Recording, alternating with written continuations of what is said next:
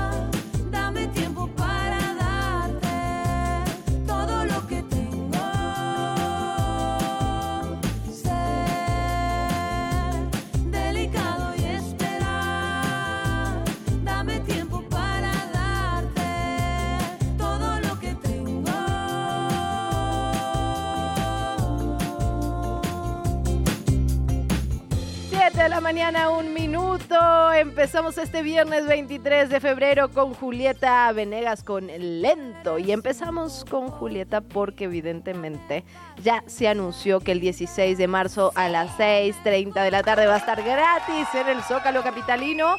Todo bien, Luisa Cantú, todo bien porque mira, ya las mujeres ganaron la lucha del 8 de marzo porque querían poner un concierto gratuito ese día y evidentemente ese día es el día de la movilización, no de conciertos. Pero Julieta, 16 de marzo, ¿todo bien? ¿Todo bien? ¿Gratis? Gratis. ¿Qué más quieres en esta vida, Luisa Cantú? Que nos acrediten como prensa para ir más adelante. Eso es lo único que necesito. para asegurar un lugar en el palquito de prensa. Luisa, eso está muy mal. Desde Sí, no cualquier lo- al- ángulo que lo pienses. no lo debía haber dicho en voz alta, pero eso es lo que en realidad Lo quiero. dije, lo pensé. un backstage. Ay, sí. Quiero que Julieta me invite a la previa y a la post. Ay, sí. Quiero que toque esta canción también, por supuesto. Quiero que esté en este programa. Sí, exacto. Quiero que me abrace. Ya, ay, sí. Y que sea mi amiga. Bye. Amiga. 16, no, 18, 30 horas. Sí. En el Zócalo. 6.30, hay que llegar temprano. ¿Qué, amiga. ¿Cuánto le echas que rompa récord de asistencia? Es que hay mucha competencia este Sí. sexenio. Pero es que Desde es Motomami, muy Los extraño, Fabulosos, oye. Grupo Firme, ha estado... O sea, los fabulosos rompieron todos los récords. Yo no entendía, digamos, los quiero mucho, pues, pero me parecía... A tu amigo Vicentico, obvio. Así con el que Me parecía como raro, ¿no? Ay, no, bueno, ¿Sí? es que, bueno, no sé, o sea, sí... Tuvo la Rosalía, Exacto. amiga, la Rosalía. Pero tuvo, y creo que el Grupo Firme tuvo también por ahí, ¿no? Grupo más. Firme también, o sea, Creo Grupo que es Firme tuvo más dos. que la Rosalía, Ajá, pero eh, auténticos más que Grupo Firme. Los Fabulosos. Fa- eh, fabulosos. Pero estaría muy bien que vinieran los auténticos Sí, de estaría cada- muy sí. al rato lo vamos a hablar con cultura, Exacto, para darle nuestra carta santa. Claudia, esto es para ti. Y seguimos esperando. ¿Estás de acuerdo que no puede concluir el sexenio sin Manu Chao? O sea, es como... Ay, no me... tiene oh, que pasar. Ay, no digas eso. es como me el meme, cada que va a haber un concierto es como, "Ah, ahora sí va a Me ser Manu Chao. despertaste, o sea, me desperté en este momento. Manu Chao en el Zócalo, eso sí sería... ¿Tú has visto a Manu Chao en es que Claudia lo vez? insinuó, la verdad no, no. Yo lo vi hace varios años y es una fiesta, ¿eh? Una fiesta. Puedo imaginar por qué. Sí. Hay unos videos, no sé si has visto como de alguien que hace una parodia de Manu Chao, que pone como el radio en estática, así como, y empieza así como, no sé, montaña, televisión, radio, ya hice dos canciones. Así. Está increíble. Pero No, lo amamos, lo no lo vi. amamos mucho.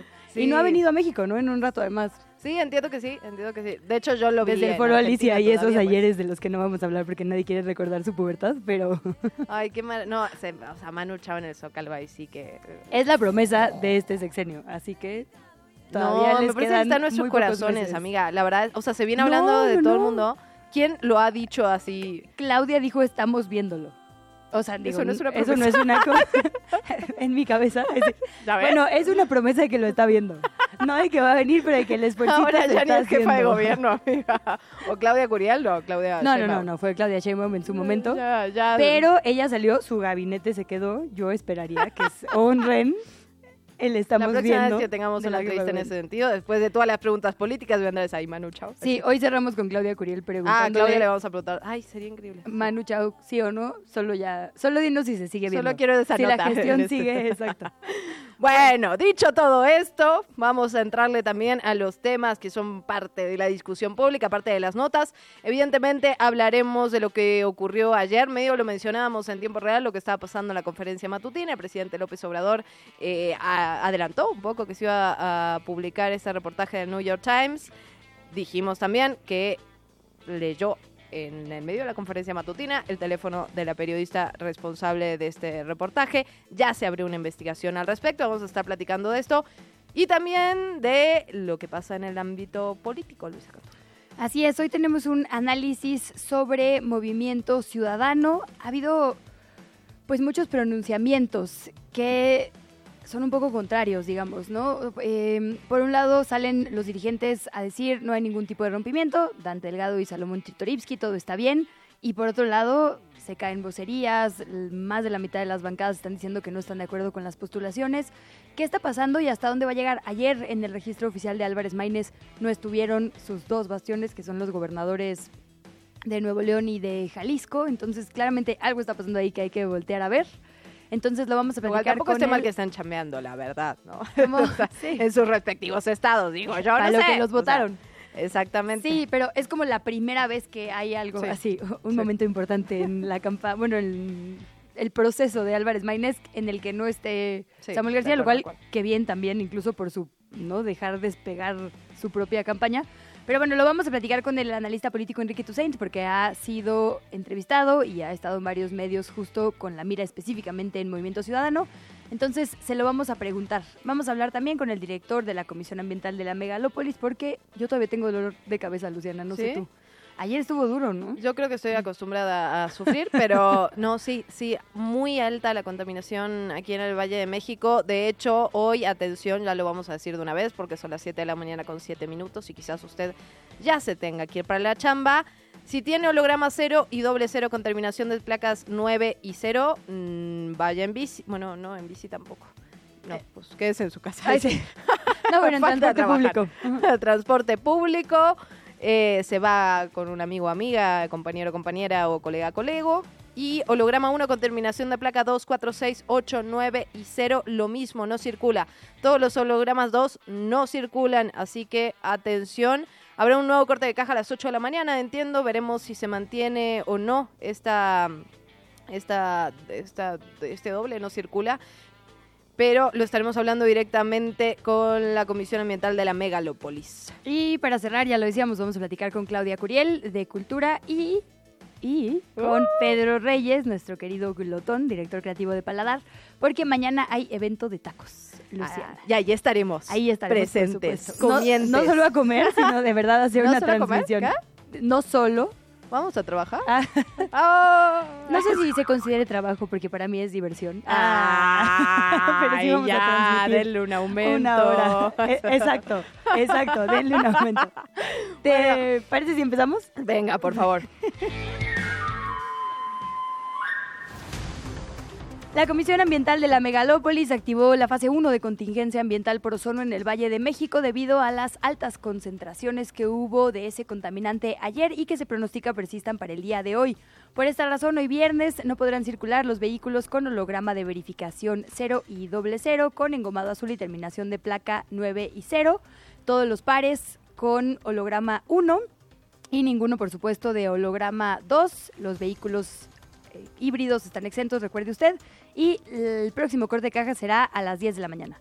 Bueno, además tendremos calor en la capital y esto evidentemente no ayuda a eh, la contingencia ambiental por ozono aquí en, la, en el Valle de México. La Secretaría de Protección Civil Capitalina activó la alerta amarilla, altas temperaturas, atención, Azcapotzalco, Benito Juárez, Coyoacán, Cuauhtémoc, Gustavo Madero, Iztacalco, Iztapalapa, Miguel Hidalgo y Venustiano Carranza, particularmente en esas alcaldías, pero evidentemente el calor se va a sentir en, en todo el estado. Para estas demarcaciones se pronostican temperaturas de entre 28 y 30 grados. Esto entre las 2 y las 6 de la tarde. Sabemos que en la mañana frío, la tarde calor, después vuelve, ¿eh? ya lo sabe. Atención con el protector solar, eh, mantenerse hidratado, comer bien, usar sombrero o gorra y si puede no estar al sol en esas horas, mejor. Ya en los temas políticos, el diario The New York Times declaró como preocupante e inaceptable que el presidente haya contestado a la serie de preguntas que le mandó sobre su reportaje en la conferencia matutina. Este medio de comunicación publicó, digamos, una breve respuesta tras este acto en la conferencia matutina en su cuenta de X, donde dijo que las declaraciones, no las declaraciones que hizo, digamos, sobre el contenido de la nota, sino que haya No, claro, publicado claro. los datos personales. Como decíamos, leyó, digamos, la carta completa que le envió el New York Times y en esa carta venían los datos de la periodista que lo estaba buscando completos. Se expusieron en la conferencia matutina y el New York Times respondió que en un contexto donde las amenazas contra periodistas van en aumento, eso es algo inaceptable. No respondieron directamente, digamos, a lo que el presidente dijo en la mañana, que eran una calumnia y que eran falsos. Bueno, El lo agregaron al texto, ¿no? O sea, básicamente él dio su, su, su opinión sobre el asunto de forma pública y ellos lo retomaron en el texto. El presidente dijo, digamos que el reportaje que salió horas después de la conferencia matutina, muy pocas horas después, eh, dice que alguna autoridad abrió una investigación de algún momento sobre presuntos nexos que no pudieron ser comprobados de manera independiente entre crimen organizado y alguien, que tampoco se especifica quién, Ajá, de la campaña del presidente sí. López Obrador. Eso es, digamos, el corte hasta este momento. Ujú. El INAI reaccionó también. En efecto, porque el INAI publicó un comunicado informando que iniciaron una investigación de oficio por la divulgación del número telefónico de, de esta periodista del New York Times. Durante la conferencia del presidente explicó eh, justamente esta institución que la investigación buscará establecer si existen violaciones a principios y deberes establecidos en la Ley General de Protección de Datos Personales. Spoiler, sí existen. Ahora, habrá que ver qué pasa, ¿no? Porque justamente ahora que estaba, justamente que leía lo del INAI, recordé también esta investigación que también se abrió de oficio del INAI de la filtración de los datos eh, por parte de este uso indebido de la, de la base de datos de presidencia que había, que pues, y pues no pasó nada todavía. Entonces se suma otra investigación de oficio por violación a, lo- a la protección de datos personales. En la misma conferencia de ayer de la mañana, el presidente dijo que ojalá la Casa Blanca se pronunciara. Lo cierto es que, digamos, a diferencia del reportaje de ProPublica, aquí sí no especifica la autoridad estadounidense a la que se refiera, ¿no? Sí. El de ProPublica era muy claro Exacto. que era la DEA, acá es como ambiguo. Entonces el presidente dijo, ojalá que la Casa Blanca se pronuncie, y así lo hizo. En una conferencia de prensa, John Kirby, el portavoz del Consejo de Seguridad de esa institución, aseguró que no existe ninguna investigación en contra del presidente López Obrador respecto a un posible financiamiento del narcotráfico a su campaña. Aseguró que en todo caso sería el Departamento de Justicia quien podría revisar cualquier acusación. La voz a continuación de John Kirby. Uh, uh, Como creo que el Departamento de Justicia ya ha dejado claro, no hay ninguna investigación sobre el presidente López Obrador y ellos en el Departamento de Justicia tendrían la responsabilidad de revisar cualquier acusación. Así que tendría que informarle al Departamento de Justicia al respecto. Pero nuevamente tendría que indicarle que consulte con el Departamento de Justicia para cualquier cosa específica. Y como ya han dicho en acta, no hay ninguna investigación contra el presidente López Obrador. Bueno, nos vamos con otros temas. La conferencia del Episcopado Mexicano lanzó un llamado a la ciudadanía para unirse a una jornada ininterrumpida de oración por unas elecciones pacíficas. También pidieron a todo el pueblo mexicano que haga conciencia de su compromiso nacional y que salgan a votar responsablemente el próximo 2 de junio. Vamos a escuchar a Monseñor Ramón Castro Castro, el secretario general de la conferencia del Episcopado Mexicano. que todo el pueblo mexicano haga conciencia de su compromiso nacional para que salga a votar y elija dirigentes que busquen sinceramente el bien común. El día de ayer se acordó una tregua entre los grupos delictivos que se disputan territorios en el estado de Guerrero y que generan, entre otros factores, un alza a la violencia en la entidad reciente. En esta tregua, cada uno de los grupos se quedará en sus respectivos territorios y cederá en intenciones de avanzar. Este acuerdo se habría logrado gracias a la intervención de la Iglesia luego de que desde finales del 2023 obispos de las arquidiócesis, de las diócesis, perdón, de Chilpancingo, Tlapa de Comonfort, Acapulco y Ciudad Altamirano están intentando una especie de mediación entre grupos armados.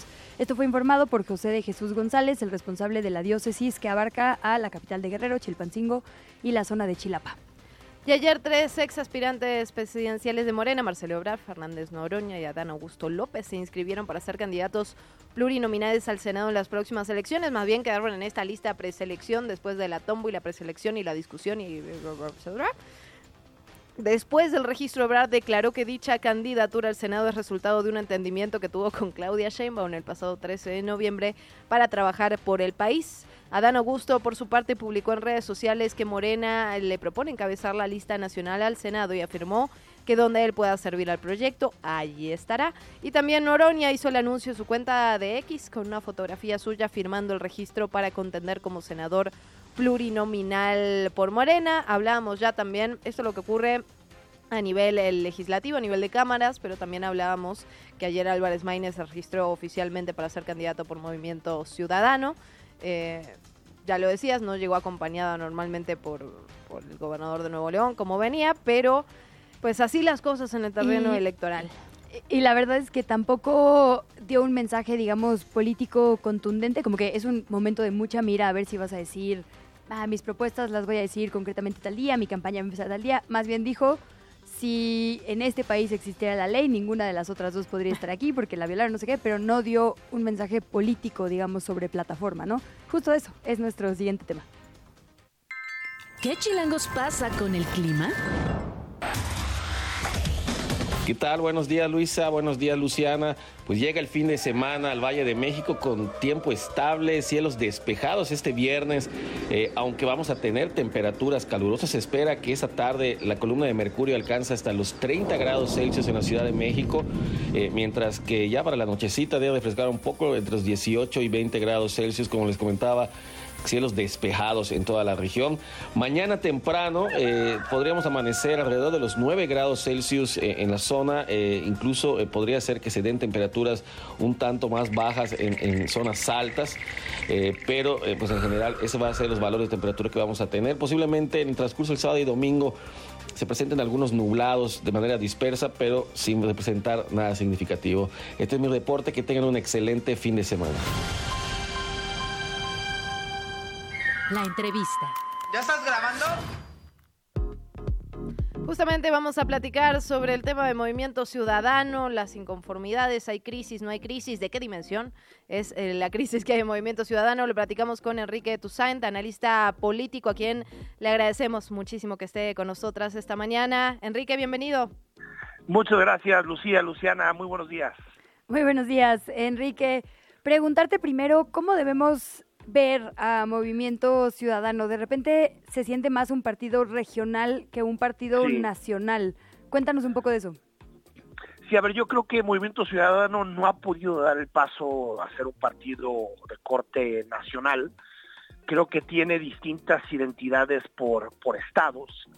Y ahí donde ha logrado consolidarse, yo diría que sobre todo en Jalisco, pues desde el principio estuvo atado al liderazgo que en este momento tiene el gobernador Enrique Alfaro y que ha tenido durante algunos años, al menos desde 2009. Y, lo que sucedió con Samuel García, que tuvo condiciones muy específicas también en Nuevo León, que fue el desmoronamiento de la candidatura de Clara Luz, el debilitamiento también del PRI, del PAN en Nuevo León, que, que gobernaron muchos años y que también trae un desgaste fuerte.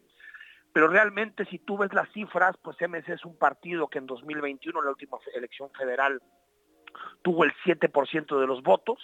De esos, más o menos el 35% de ese 7%, es decir, unos tres puntos, provinieron de Jalisco en específico, y eh, dos puntos de Nuevo León y el resto prácticamente de todo el país. Para que se den una idea, eh, eh, Movimiento Ciudadano solamente en un distrito en la ciudad de Guadalajara, en un distrito que está en Zapopan, el distrito 10, obtiene los mismos votos o obtuvo los mismos votos para diputados federales que en toda la Ciudad de México.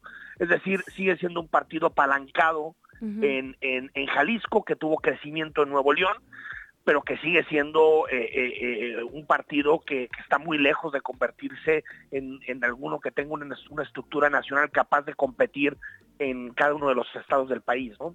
Enrique, ¿cómo leemos lo, lo último que ha pasado en torno a este tema? Digamos, se suma Sandra Cuevas, el tema de Palazuelos, la crisis interna y se han bajado vocerías. Gustavo de Hoyos, que también fue muy polémico. Gustavo de Hoyos, exactamente. Digamos que, o sea, evidentemente aquí se lo hemos preguntado a- al candidato, a Salomón Chartorivsky, y nos Sí. decía que, bueno, que la amplitud de ideas, pero ¿qué le suma a Movimiento Ciudadano una figura como Sandra Cuevas, como Palazuelos, como Gustavo de Hoyos?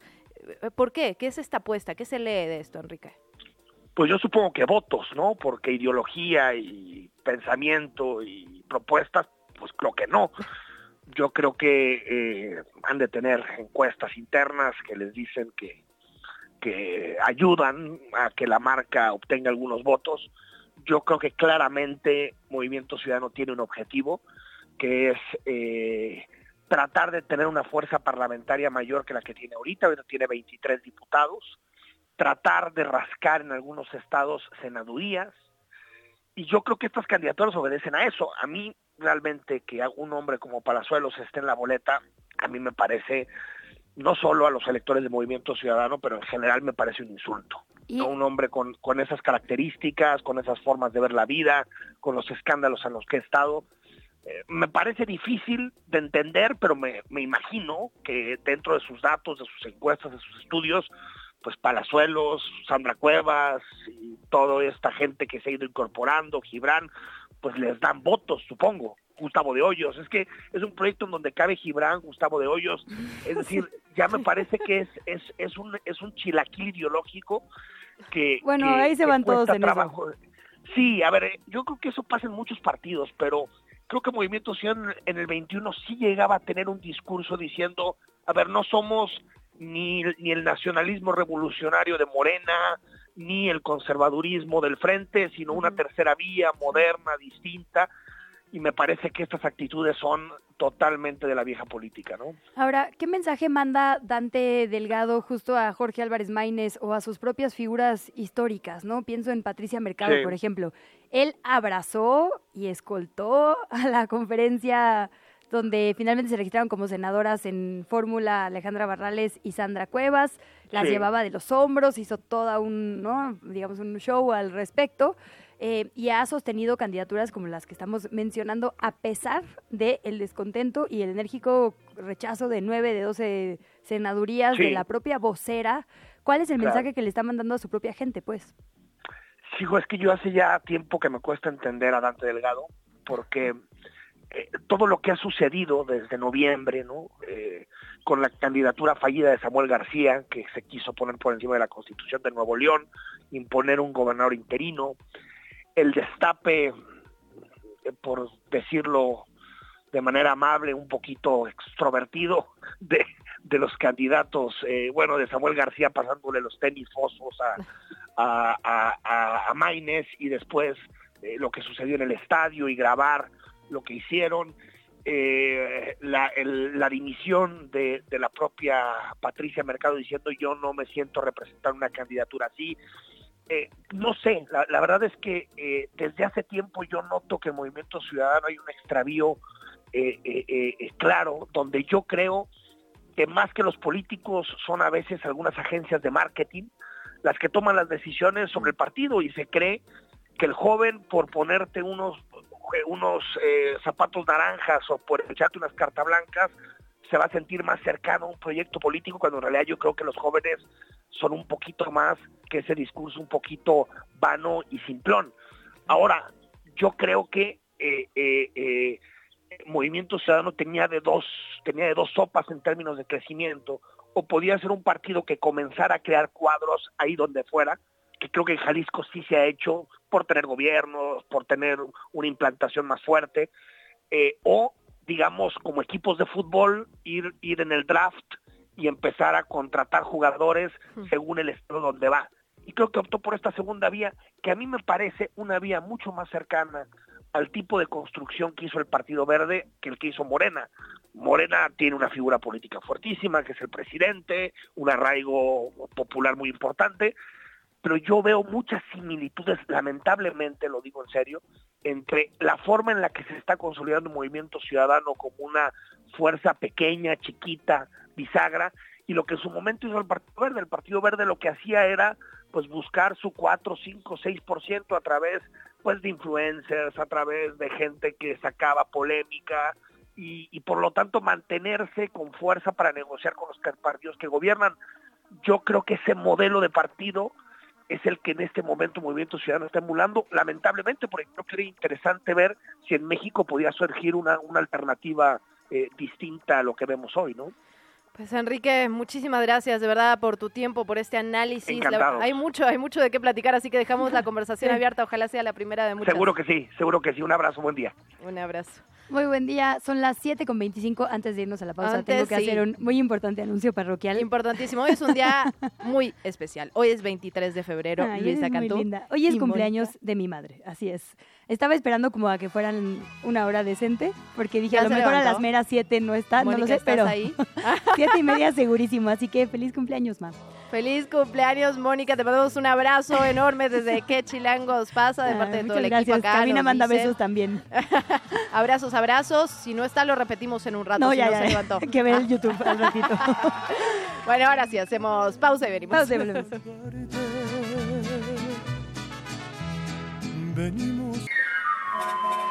¿Qué chilangos pasa? Regresamos desde la redacción de ¿Qué chilangos pasa? Ayer se dieron los primeros detalles de la marcha del orgullo de este año y Angie Molina estuvo por allá para contarnos todo ahora en estos micrófonos. Bienvenida, cabina, querida Angie, buenos días. Hola, muy buenos días, chilangas queridísimas. Exactamente ayer se llevó la primer rueda de prensa sobre la marcha del orgullo LGBTTIQAP+, número 46 de la Ciudad de México, que tendrá lugar el próximo 29 de junio en el Ángel de la Independencia. El comité organizador Incluyete enfatizó en la intromisión del gobierno de la Ciudad de México que a través de la Dirección General de Diversidad Sexual y Derechos Humanos perteneciente a la Subsecretaría de Inclusión y Bienestar Social convocó mesas de trabajo para la organización de las marchas en junio de los dos años pasados, 2022 y 2023, incluyendo a personas poco sensibilizadas con discursos transfóbicos y con intereses diferentes a las verdaderas necesidades de la población Ah, sí, con diversidad sexual. Sí. Exactamente, así que escuchemos. Un acto de completa intromisión por parte del gobierno de la Ciudad de México, con la aparente intención de mediar las, diferentes, las diferencias de opinión, narrativa y representación que desde hace años existen entre distintos grupos, decidieron convocar a una mesa de trabajo para la organización de la marcha. Esto de manera completamente unilateral y desconocemos y con otros intereses, e incluir en ellas a personas muy poco sensibilizadas respecto a las necesidades de las poblaciones LGBTTIQAP+, y que incluso no son parte de ellas, con discursos transfóbicos y además con intereses específicos y particulares, políticos, económicos o de visibilidad mediática. También denunciaron que en 2023 personal de la misma Dirección General de Diversidad Sexual y Derechos Humanos pasaron por alto la iniciativa del comité organizador de negar la participación de automotores porque representan un riesgo para los asistentes y aún así se registraron 86 vehículos de los cuales tuvieron que retirar 43 debido a que no cumplieron los lineamientos de seguridad. Y esto porque también el año pasado eh, hicieron, iniciaron esta eh, iniciativa, vaya, de Yo Marcho a Pie. ¿no? Entonces, Ah, sí. el gobierno pues, aparentemente aún así hi- hizo esta convocatoria de automotores y en distintas reuniones con el gobierno de la Ciudad de México se pidió regular la presencia de comercio popular en la vía pública estrategias de prevención e impedimento de violencias, agresiones discriminatorias o robos a pertenencias de los asistentes, pero lamentablemente las autoridades no contaban con capacitación ni medios de coordinación, así lo declaró el comité organizador, por lo que exigen una marcha segura para todos este 2024. Durante la conferencia también mencionaron el tráfico asesinato del magistrado Ociel Baena y su pareja sentimental Dorian Herrera, que puso en el ojo público la violencia, desigualdad, estigma y la discriminación que enfrentan la población LGBTTIQAP+, así como discursos de odio por parte de funcionarios públicos disfrazados de expresión de libertad de expresión. Por estas razones, este 2024 la marcha estará enfocada en exigir un alto a los discursos y crímenes de odio por orientación sexual, expresión o identidad de género con el lema ante el Estado opresor y la sociedad indiferente exigimos vivir dignamente, utilizando los hashtags tu omisión es violencia y nuestras vidas importan. Por último, también hicieron un llamado al jefe de gobierno, Martí Batres Guadarrama, para respetar y reconocer este movimiento como parte de la sociedad civil y no un evento del gobierno. De forma respetuosa, solicitamos al jefe de gobierno de la Ciudad de México, el doctor Martí Batres Guadarrama, su apoyo para llevar a cabo esta conmemoración histórica de la mejor manera posible y nombrar a un enlace de su gobierno que represente nuestros derechos y que tenga muy claro la Marcha del Orgullo LGBTTIQAP+ de la Ciudad de México es un movimiento de la sociedad civil organizada y no un evento del gobierno, como nos parece que se ha confundido en las últimas dos ediciones. Lo hemos dicho ya muchas veces, la Marcha del Orgullo es de y para todas, todos y todes, pero debemos mantener su espíritu de lucha, su sentido social, plural, apartidista, de causas y evitar que personas y grupos se aprovechen de un movimiento social como este para su beneficio personal. Reiteramos el llamado a todas las organizaciones, colectivas y personas a sumar por nuestros derechos con inclusión y paz, siempre en la diversidad. Atentamente, Comité Incluyete 2024. Y para finalizar, el 4 de marzo se dará a conocer la convocatoria del concurso para la elaboración del cartel oficial de la marcha con el apoyo de Ilustrarama, colectivo cultural creado para apoyar e impulsar a ilustradores emergentes con base en la Ciudad de México. La convocatoria y próximos anuncios podrán encontrarlos en las redes sociales de arroba marcha LGBT CDMX. Muy Pues buen reporte. Sí, amplísimo. Y bueno, pues seguramente nos veremos entonces. 29 de junio es la convocatoria para este año. 29 de junio a las 10 de la mañana en el Ángel de la Independencia. La ruta ya se dará a conocer próximamente, ya más cercana a la fecha, para que estemos pendientes de sus redes sociales. Súper reporte, Angie. Quería muchísimas gracias, como siempre. A ustedes vamos con más información. La entrevista. Todo el Valle de México está pendiente, por supuesto, de la contingencia ambiental, de sus causas, de lo que podemos hacer para evitar llegar a estos 167 puntos de ozono. Así que agradecemos muchísimo que el doctor Víctor Hugo Páramo, coordinador ejecutivo de la CAME, nos acompañe por acá, de la Comisión Ambiental de la Megalópolis. Bienvenido, doctor, gracias y muy buenos días. Muy buenos días, Luisa y Luciana. Muy buenos días. Muchísimas gracias, doctor. Pues preguntarle las últimas novedades que hemos tenido sobre este asunto. Fue el corte de caja ayer a las 8 de la noche. Unos niveles altos de contaminación aquí en el Valle de México. ¿Cómo, cómo ha seguido el monitoreo de la contaminación aquí en la capital? Mira, pues desde, desde ayer a partir de las 7 de la noche, eh, todas las estaciones de monitoreo, eh, que son 34 que se encuentran en el Valle de México, ya registraban una calidad del aire eh, buena y aceptable.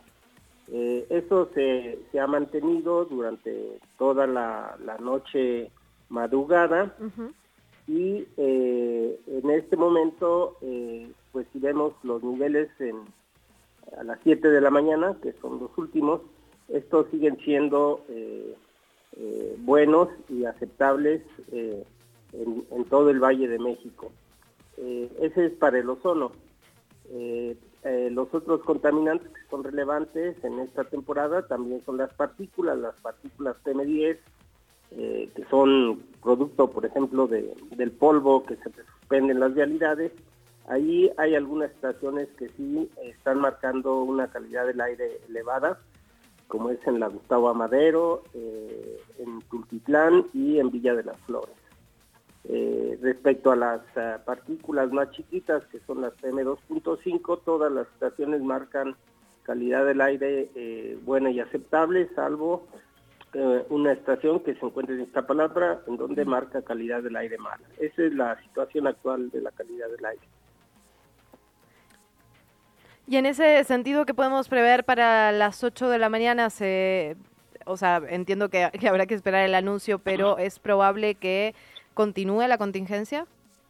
Sí, mira, de acuerdo a cómo se, se, se boletinó ayer por la noche, eh, los modelos meteorológicos del día de ayer nos marcaban que para el día de hoy todavía vamos a tener estas condiciones eh, donde está el sistema de alta presión que sigue estando sobre el centro del país, eh, sobre la región de la CAME, eh, y ese sistema de alta presión trae consigo que tenga cielos despejados, no hay nubes, entonces tienes una alta radiación solar y por supuesto que la temperatura también se, va a ir elevando hasta llegar a, los 29-30 grados, eh, lo cual pues eh, aunado a que hay estabilidad atmosférica y los vientos se prevén débiles, pues vamos a tener el día de hoy nuevamente la formación del ozono.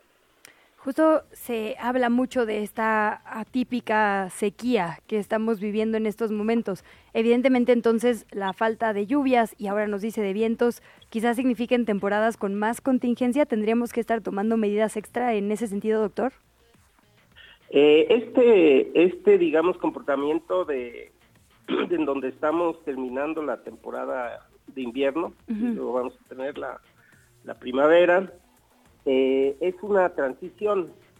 Eh, es- esta transición eh, trae consigo pues todavía que durante las mañanas tienes inversiones térmicas y eso hace que pues los contaminantes que se emiten en la mañana se, se queden un poco estancados, ¿verdad? Y con las condiciones que acabo de mencionar, pues hacen que, que se forme más, más con mayor abundancia el ozono. Eh, es una situación eh, que en, en términos de las temperaturas, pues ahora como que se están presentando más, más eh, tempranamente. Anteriormente nosotros teníamos caracterizada esta situación como una situación que se presentaba a partir del mes de marzo, pero en los últimos años se está manifestando también a mediados de febrero, finales de febrero. Eh, y esto nos explican los científicos que es un es producto pues de la variabilidad climática del cambio climático que se está teniendo donde hay pues este incremento de temperaturas en, en estación en la estación eh, todavía terminando la estación invernal y empezando la, la estación de, de primavera Doctor, no le queremos sacar mucho más tiempo, pero preguntarle o que nos recuerde, que le recuerde a la audiencia cuáles son las recomendaciones para esta contingencia ambiental.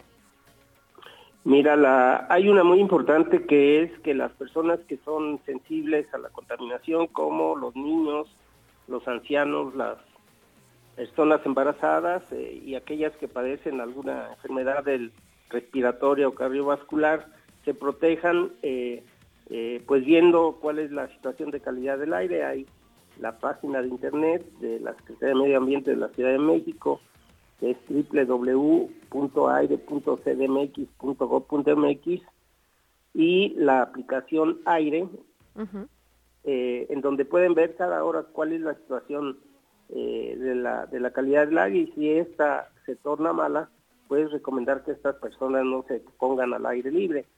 Y por otro lado, pues hay, hay varias cosas que como ciudadanos también podemos ir haciendo y que seguramente irá contribuyendo en alguna medida, como es, eh, por ejemplo, si, si hay la facilidad de, de poder hacer un trabajo a distancia y evitar usar los automóviles, los vehículos, o también realizar compras en línea, pues hacerlo.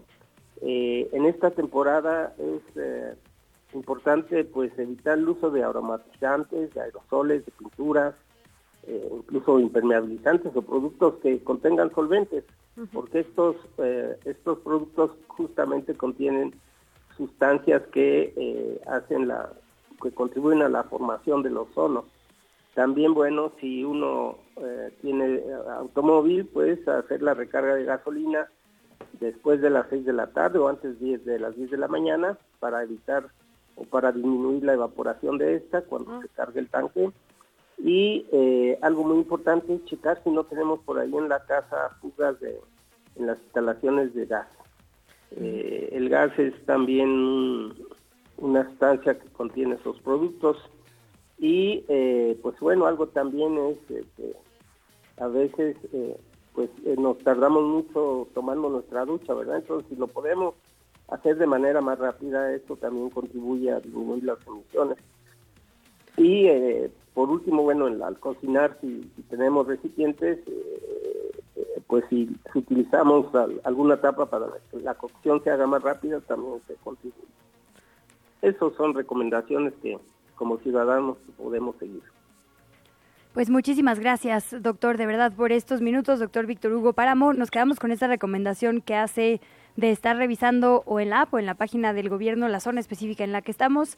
Digo, por poner un ejemplo aquí, nosotras en Miguel Hidalgo dice eh, contaminante es buena, no se necesita protección V extra y dice las recomendaciones como que aquí sí se pueden hacer actividades al aire libre y no hay riesgo para grupos sensibles. Habrá que ver específicamente en cada, ajá. alcaldía donde usted se ubique para que sepa exactamente cómo actuar en días como hoy, ¿no? Y un ejemplo magnífico de cómo, cómo utilizar esa información para eso.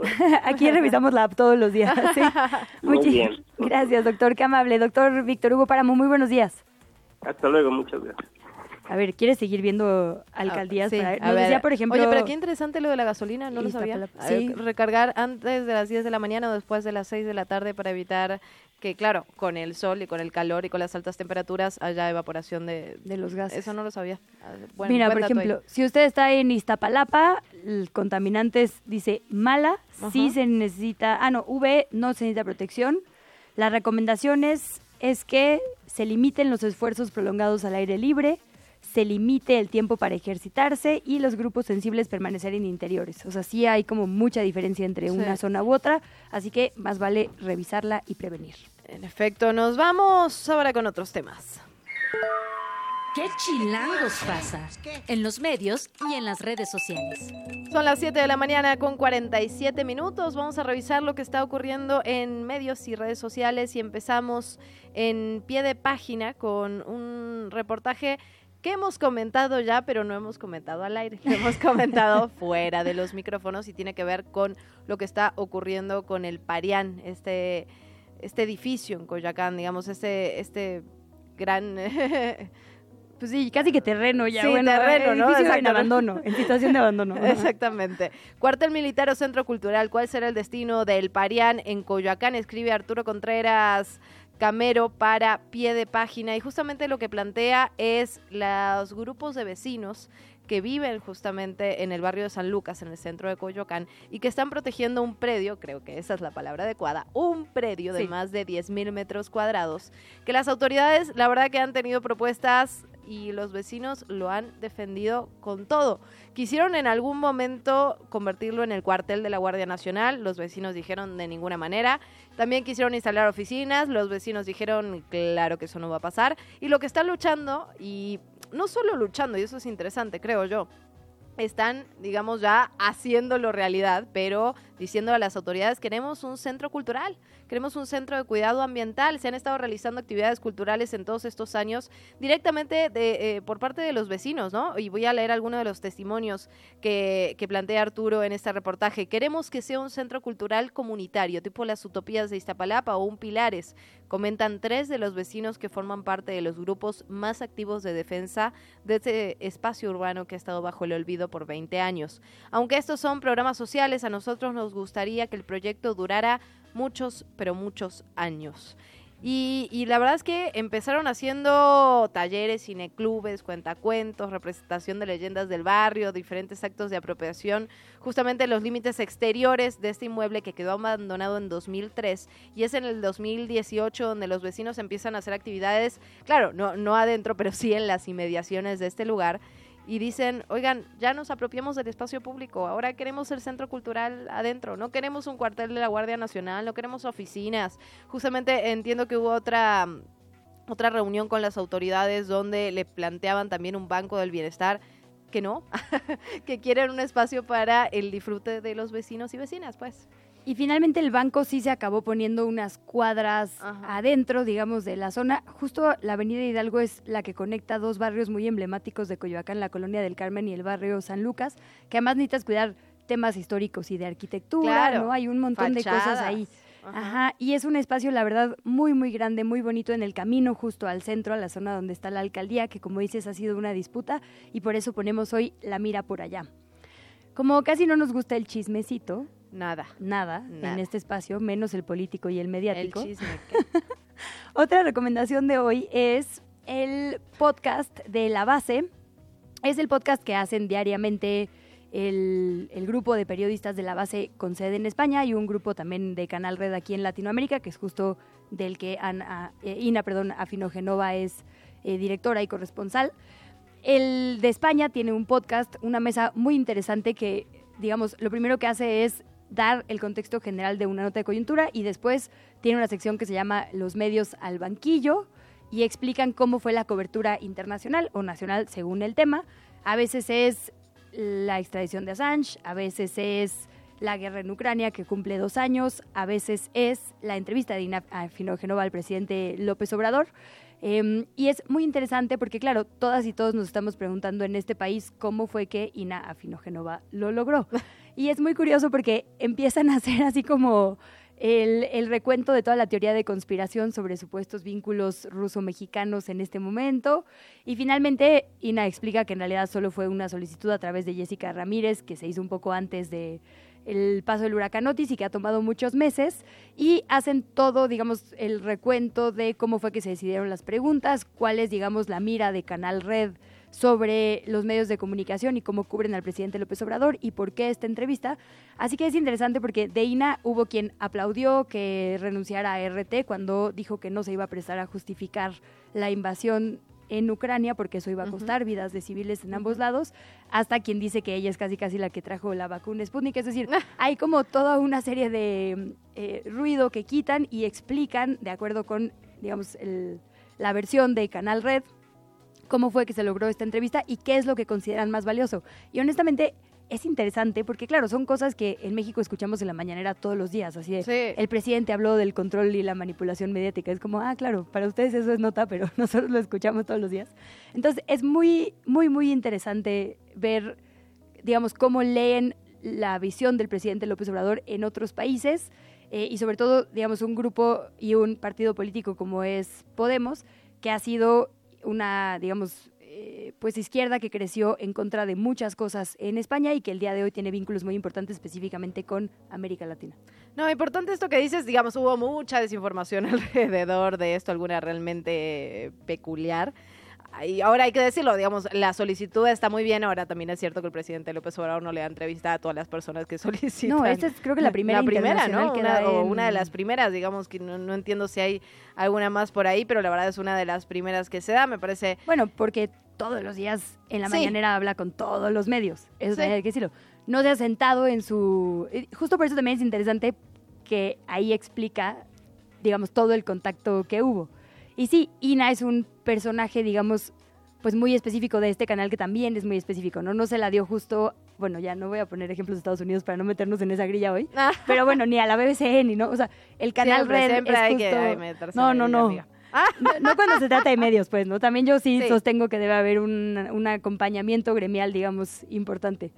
Eh, bueno, y cerramos, hay el día de hoy también una nota muy importante que retoman muchos medios, las 25 mejores playas del mundo, Ah. información de TripAdvisor, eh, de la que tenemos que hablar. ¿Cuántas crees que conozcas? Ay, 25 son, pues. ¿cinco? Playa de Falesia. No. Ok. Eh, Spiaggia de ¿Ah? Iconigli. No, claro que no. A ver, ¿qué más? Playa de la Concha. no. O tal vez Playa sí, no. de Canapali, en Hawái. En Hawái, no. no. Eh, playa de Grace Bay. Creo que necesitas decirme qué país está, amiga. Es que si la, no. si la conocieras, sabrías en qué país. Sí. es. Ah, ¿verdad? Bueno, pero Playa de Manly en Australia. No. Ok, Playa del Águila en Aruba. No. Playa de la Siesta en Florida. No. Eh, playa de Varadero en Cuba. Sí, eso sí. Playa Pilar. Eh, también en Cuba. No, no, no, creo que no. Playa Balandra en La Paz, México. La verdad solo quería llegar ahí, hay uno en México. Sí, pues. sí, sí, sí, creo, que, creo 12. que Palandra sí estuve hace Bueno. mucho tiempo. Pues ya ahí está el top que puede usted revisar en un montón de medios. Con esto vamos a una pausa y volvemos. ¿Qué chilangos pasa? Regresamos. La mañanera. Quieren prohibirla, imagínense. Son las 7 de la mañana con 58 minutos. Volvemos con información de última hora desde la conferencia matutina. Evidentemente se abordó el tema del reportaje del New York Times que ayer se habló en la conferencia matutina. Después salió este reportaje y el presidente volvió a aseverar, aseguró que no se arrepiente de haber sacado el teléfono personal de una periodista. Le preguntaron directamente, ¿se arrepiente? Y dice, no, no. ¿Lo volvería a hacer? Que sí.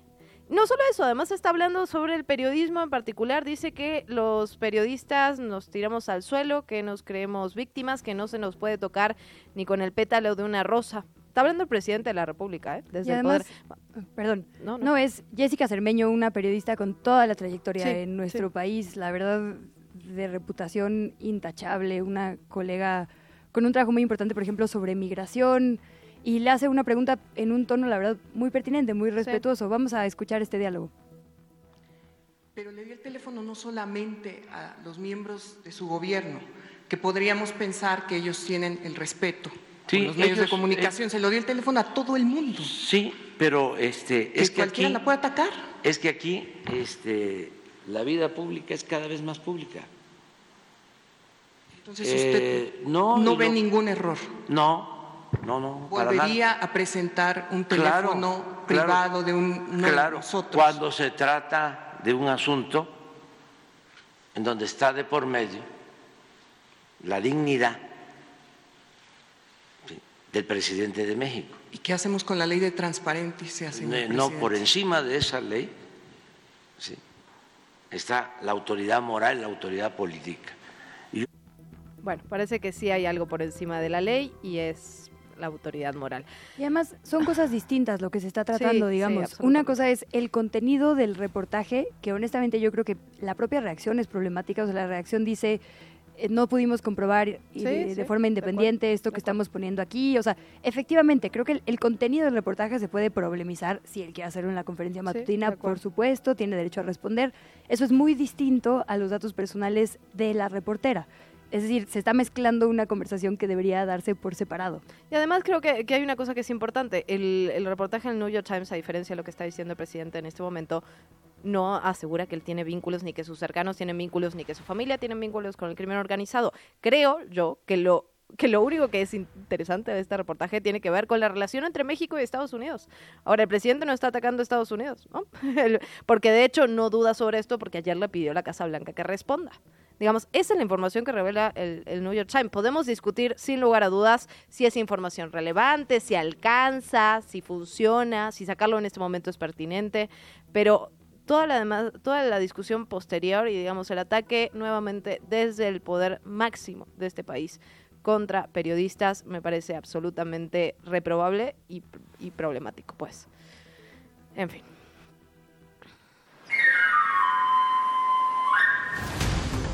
8 de la mañana con dos minutos, el jefe de gobierno Martí Batres anunció que el 16 de marzo se va a llevar a cabo un concierto gratuito de la cantante mexicana Julieta Venegas en el Zócalo de la Ciudad de México. Va a empezar a las 6.30 de la tarde y formará parte de la sexta edición del festival Tiempo de Mujeres, Festival por la Igualdad 2024. Este se llevará a cabo entre el primero y el 17 de marzo en el marco del 8M. Escuchamos la voz de Martí Batres. Marzo es un mes de lucha de las mujeres muy importante, por eso vamos a tener una serie de festivales y actividades en el Zócalo de la Ciudad de México y en otros lugares. En el Zócalo vamos a tener el 16 de marzo ni más ni menos que a Julieta Venegas y otras artistas mexicanas. Y el 17 de marzo vamos a tener una clase masiva de ballet clásico con Elisa Carrillo. Ya lo decíamos, Órale. vamos a estar... eh, Está bueno eso, no, había, no me había enterado de la clase masiva con Elisa. Espectacular también. Y además Elisa es una activa eh, participante en los eventos públicos y del 8M, entonces... cool. Increíble, Sí. increíble y retador, la Sí. verdad. No, No, no bueno, yo la voy a tomar. eso. ¿Bailas ballet? No, claro que no, iría a cubrir Bueno, nomás. asumo que es para nivel no profesional, ¿no? Ajá, sí, pero bueno, pero tampoco menos 10, ahí sí. Sí, exacto. No, no quieres esas fotos tuyas en público. Bueno, vamos a estar platicando sobre este tema con la secretaria de Cultura Capitalina, con Claudia Curiel. Y por otra parte, también hay que hablar de lo que ocurre en el ámbito local. Aquí en la capital, la alcaldesa de Cuauhtémoc, Sandra Cueva, solicitó licencia definitiva para separarse de su cargo a partir del primero de marzo y así poder buscar un escaño en el Senado por Movimiento Ciudadano. Cuevas ya envió un documento dirigido a la presidenta de la mesa directiva del Congreso local, a Gabriela Salido, y se prevé que sea puesto a, a discusión del Pleno en la próxima sesión. El Tribunal Electoral de la Ciudad de México ordenó al diputado morenista local Nazario Norberto Sánchez ofrecer una disculpa pública a la diputada panista Luisa Gutiérrez luego de que fue encontrado culpable de haber ejercido violencia política de género contra ella. Las autoridades del tribunal detallaron que además de la disculpa el diputado tendrá que tomar un taller en esta materia como parte de las medidas de reparación del daño. Nos vamos con más información. La Secretaría de Seguridad Ciudadana informó que un conductor de un auto BMW falleció ayer en las inmediaciones de la Plaza Arts Pedregal en la alcaldía Álvaro Obregón. De hecho, fue asesinado. La víctima conducía, fue atacado con arma de fuego, le dispararon en tres ocasiones y ya inconsciente, digamos, se cae a una zanja de dos metros justo enfrente de la, de la plaza comercial donde estaban realizando algunas, algunos trabajos. Las autoridades identificaron ya al hombre fallecido como Juan Martín N. Fue detenido en 2023. El Ministerio Público está trabajando en los servicios periciales correspondientes. Se realiza ya el análisis de las cámaras de videovigilancia para la identificación de los responsables. Y en otra nota, ayer activistas y personas defensoras en derechos humanos acudieron al Instituto Mexicano de Migración para solicitar que se permita la entrada al país a una familia de 17 personas originarias de Palestina que se encuentran varadas en Gaza.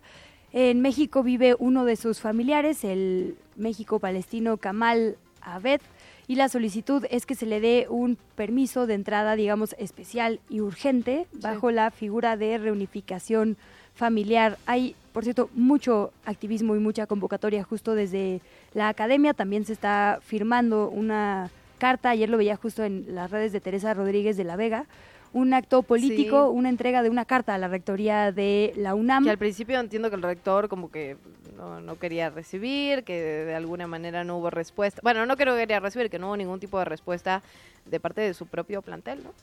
Pues como O sea, venía de parte de su propio plantel y él pues no respondió, básicamente.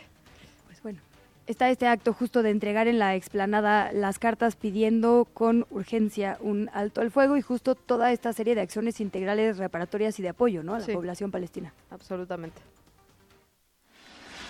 ¿Qué chilangos pasa en el mundo? Después de que el presidente Joe Biden insultara a su homólogo ruso, Vladimir Putin, durante este encuentro con los demócratas, el Kremlin calificó su comentario como una enorme vergüenza para Estados Unidos. La presidencia rusa respondió a través de su vocero, Dmitry Peskov, quien dijo que es improbable que unas declaraciones tan groseras, estoy citando, digamos, estoy diciendo lo que, lo que dijeron en esta, en esta conferencia, por parte del mandatario de Estados Unidos puedan ofender a Putin. Aseguró también que no deja de ser una enorme vergüenza para Estados Unidos que su presidente use un lenguaje tan soez. Las autoridades de Guatemala intentan controlar más de 15 incendios forestales que se han propagado durante los últimos días en al menos 20 hectáreas de bosque cerca del volcán del agua que se ubica en la zona central del país. Debido a esto, la Coordinadora Nacional para la Reducción de Desastres activó una alerta naranja. Hay más de 300 personas entre ciudadanía, personal del cuerpo de bomberos y de control de riesgos, así como cuerpos militares que están trabajando desde la noche del miércoles para sofocar el gran incendio en el volcán. Y este fin de semana se cumplen dos años de la invasión de Rusia a Ucrania, una invasión que ha causado la muerte de cientos de miles de personas. En la actualidad, 6.5 millones de personas ucranianas continúan fuera de su país por esta guerra, fueron desplazados. Otros 5.4 millones son desplazados internos dentro del país y debido evidentemente a la destrucción de los hogares, de las escuelas, de los hospitales y de la infraestructura civil por las bombas.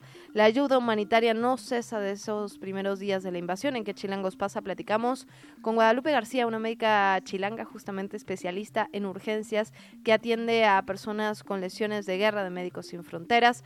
Vamos a escuchar esta nota que viene directamente desde la redacción de ¿Qué Chilangos pasa? Mañana se cumplen dos años de la invasión de Rusia a Ucrania y del icónico momento donde el ejército soviético traspasó de madrugada las fronteras con tanques, camiones de guerra equipados con misiles y armas para tomar control de Ucrania. Actualmente los ataques continúan y la población civil se ha adaptado a vivir en medio del conflicto, pero ahora con secuelas que les han marcado de por vida, principalmente en su salud mental. De esto ha sido testigo la médica mexicana especialista en urgencias de la Organización Médicos Sin Fronteras, Guadalupe García Noria, quien afirma que, con el paso de los meses, no solo el conflicto evoluciona, sino que la atención médica debe adaptarse a las nuevas necesidades. Durante todos estos eh, meses que ya lleva la, la guerra, lo que hemos tratado de hacer como organización es que las donaciones a los, a los puntos o a los hospitales que todavía siguen en pie puedan llegar, eh, que son consumibles, que son ciertos aparatos. eh, entonces, asegurar que esas donaciones lleguen. Nuestras actividades también han cambiado un poco más para los pacientes que necesitan rehabilitación tras eh, heridas de guerra. Entonces necesitan rehabilitación no solo física, pero también necesitan atención en cuestiones de salud mental. Cuenta a Radio Chilango que se encuentra en su segunda misión en ese país. La primera ocasión lo hizo a pocos días de la invasión y el trato era directo con las personas lesionadas. Asegura que el amor por el trabajo humanitario lo identificó desde que trabajaba en los hospitales de la capital de nuestro país, recién egresada de la universidad. Soy originaria de Ciudad de México, me gusta demasiado, quiero hacer esto oh, ya por el resto de, de mi carrera laboral y entonces fue que me decidí completamente para estar a la, a la medicina humanitaria. El conflicto, de acuerdo con cifras oficiales, supera los 10.000 civiles muertos y una destrucción que requeriría una inversión de más de 450 mil millones de euros y años de trabajo. Frente a ello, Guadalupe hace un llamado a una herramienta poderosa para salir adelante, la empatía.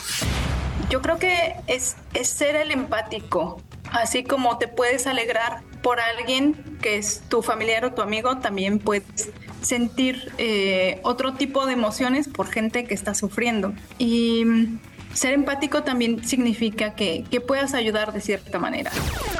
Tanto Guadalupe como Médicos Sin Fronteras hicieron un llamado a no normalizar los conflictos bélicos, que en Europa en estos momentos siguen cobrando la vida de miles de personas inocentes, principalmente de mujeres, niñas y niños.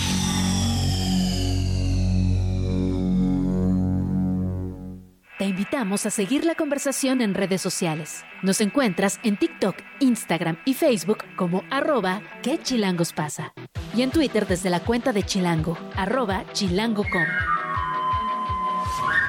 La entrevista. ¿Ya estás grabando? 8 de la mañana, 11 minutos. Seguimos en qué chilangos pasa. Estábamos escuchando.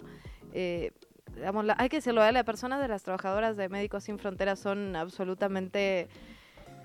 Digamos, primero están siempre en terreno, en, en todos los lugares, y la verdad es que han hecho una labor pues muy muy importante, ¿no? Muy importante, no solo eh, allá, sino también hemos estado platicando sobre el trabajo que hicieron en la franja de Gaza. Sí, ¿cuántos mexicanos, no? Qué impresionante. Sí, sí. Digo, si hemos podido localizar justo hasta chilangos que estuvieron específicamente ahí.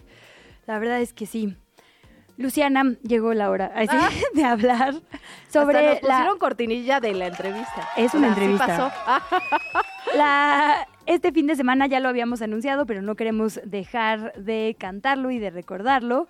El día de mañana a las 7 de la noche se va a presentar Fortuito, el nuevo libro, el primero sin coautores, ¿verdad? Es el primero, primero el tuyo. primero, primero, primero. Ah, sí. He participado con algunas crónicas en otros libros, pero. Pues son los casos de Daphne McPherson, Susana Díaz Dueñas, Aurelia García, Malena Ramos e Imelda Fernández, que tienen una cosa en común, lo fortuito de las situaciones que puede vivir una mujer en México y terminar respondiéndole a la justicia sin deberla ni temerla.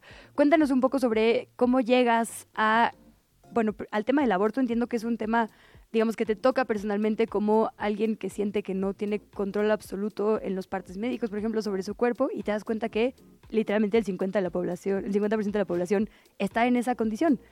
Sí, justo, creo que, digamos, como sabes, es un tema que me ha interesado desde hace, desde hace varios años, ¿no? Y llegó a esto también pensando en, pues sí, básicamente en el cuerpo, ¿no? Como Porque normalmente las experiencias nos atraviesan y lo primero que está, que está puesto ahí tiene que ver con nuestro cuerpo. Entonces, eh, empiezo, digamos, esta investigación, una investigación eh, mucho más académica relacionada con, con la maestría que estaba realizando en el CIDE sobre periodismo, sobre políticas públicas y pensando literalmente ¿no? en, en el delito de aborto, en cuántas mujeres había encarceladas por este delito, cómo hacían las autoridades, de dónde venían las denuncias, ¿no? To- todas estas preguntas era, digamos, lo, lo- lo primero que hice y en algún momento, muy, muy temprano, la verdad, eh, hablando con activistas, con colectivas, con abogadas feministas, eh, me dicen, la verdad es que no hay tantas mujeres encarceladas por el delito de aborto. Y yo, ¿cómo? Y empiezo a mandar solicitudes de información y en efecto, las respuestas eh, me mostraban que había muy poquitas mujeres. Algunos hombres, ¿no? Que responde de alguna manera a eh, médicos o personal médico que puede haber realizado una interrupción del embarazo, o incluso había hombres encarcelados eh, por el delito de aborto por haber asesinado a una mujer embarazada, ¿no? Entonces estaban encarcelados por el delito de homicidio y de aborto.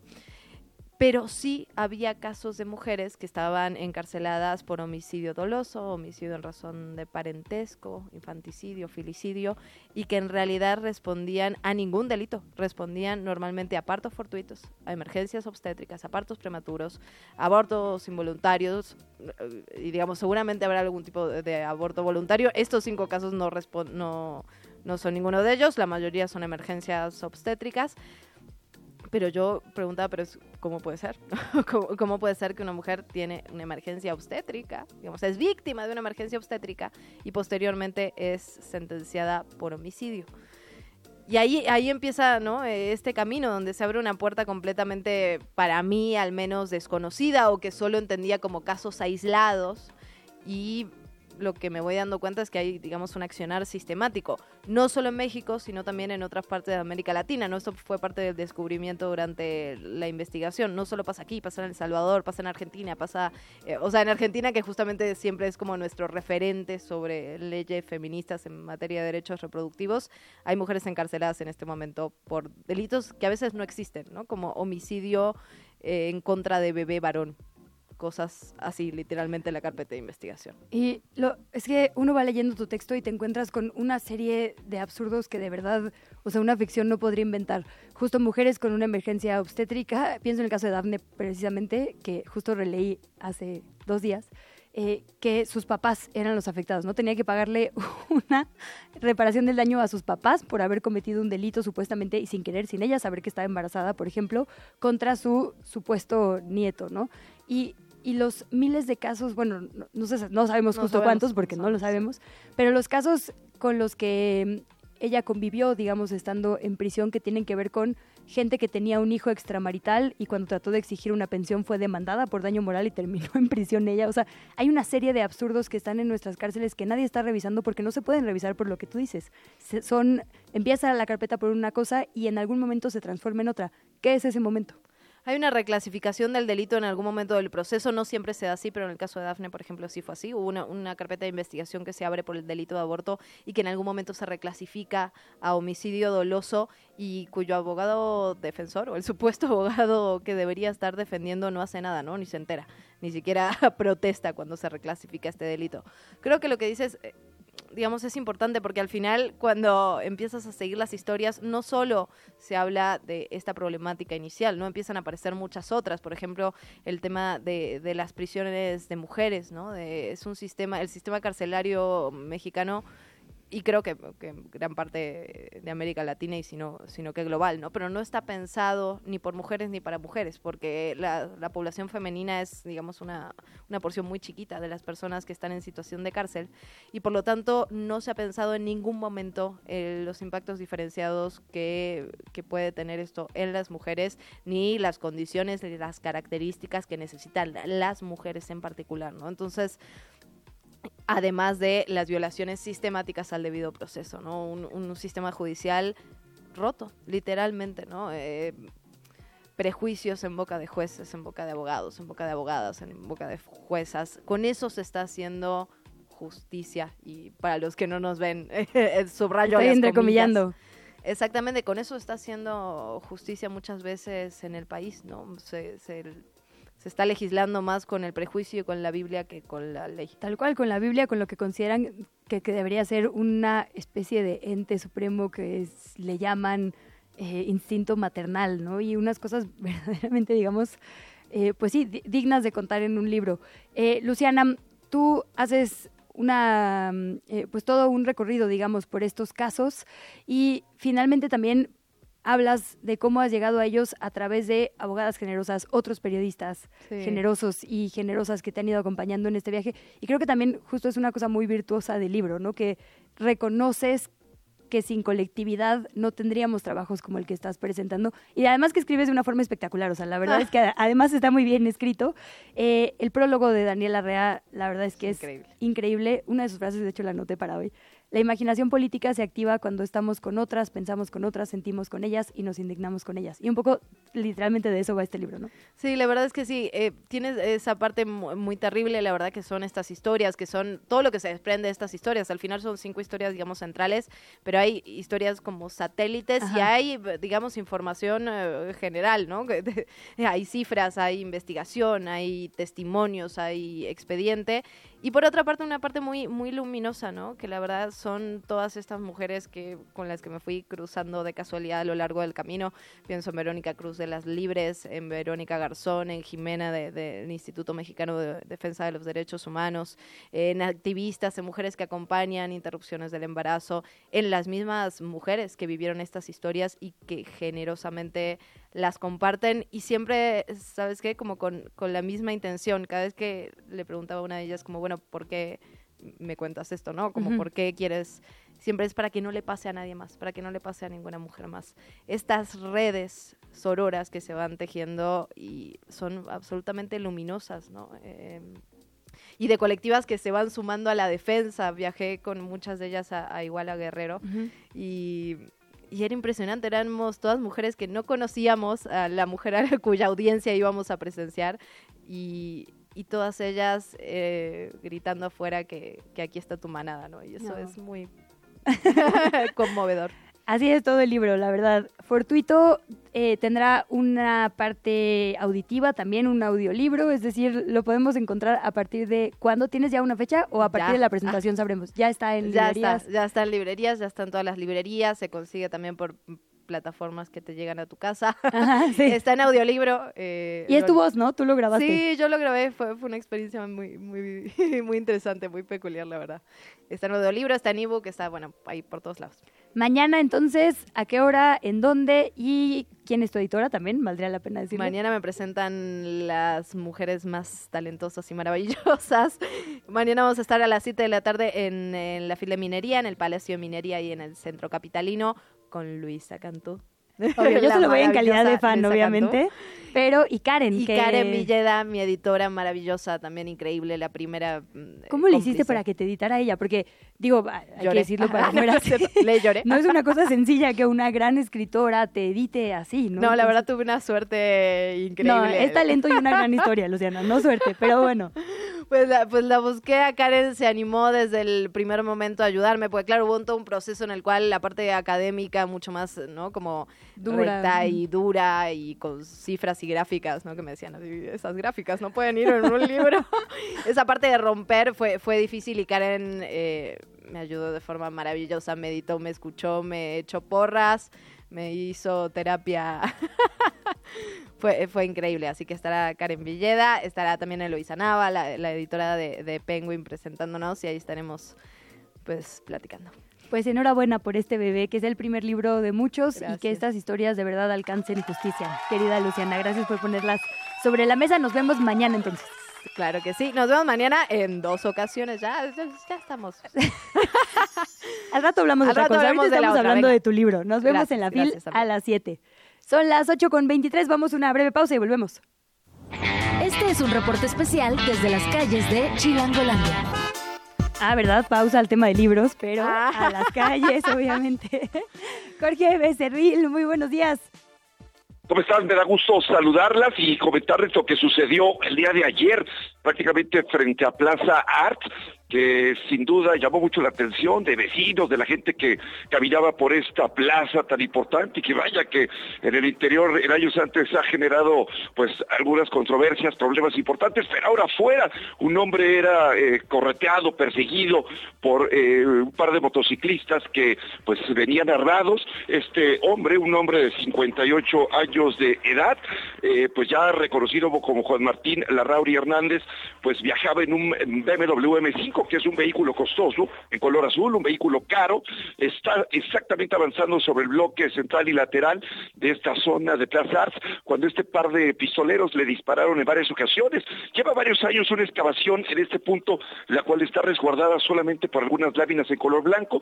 Al perder el control co- por estas sesiones de arma de fuego que fueron pues prácticamente disparadas desde la motocicleta en movimiento directamente al parabrisas del lado del piloto. Bueno, pues este vehículo cae y eh, lamentablemente pierde la vida este hombre. Es una caída de unos tres metros de profundidad.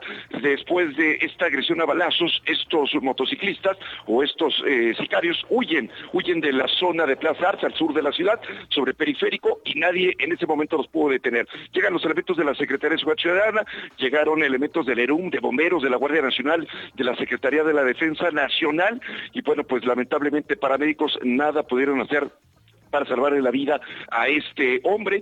Se cerró pues el bloque lateral al tránsito vehicular, el ingreso a la Plaza Arts y por supuesto llegaron después los peritos de la Fiscalía General de Justicia de la Ciudad de México para realizar las investigaciones correspondientes. Todo esto sucedió alrededor de las 2 de la tarde con 10 minutos, eran prácticamente las 5 de la tarde con 30 minutos y fue a esa hora extraído el cuerpo desde la parte de abajo con eh, pues obviamente unas cuerdas, con eh, una cabilla por parte del ERUM e ingresado a la ambulancia También eh, se sabe que este hombre, pues este hombre en 2003 fue detenido, fue detenido después de que la Secretaría de Seguridad Ciudadana realizara, realizara varios operativos en la zona de la alcaldía Tlalpan, en San Jerónimo Lice, que es Magdalena Contreras, donde en estos cateos, bueno, pues prácticamente ahí fueron, eh, pues eh, fue detenido este hombre, pero también fueron asegurados vehículos eh, pues de, alta gama, vehículos que valen arriba de 5 o 6 millones de pesos, Lamborghinis, Porsches, Ferraris, todos estos vehículos que son muy muy caros y este hombre, bueno, pues prácticamente fue eh, llevado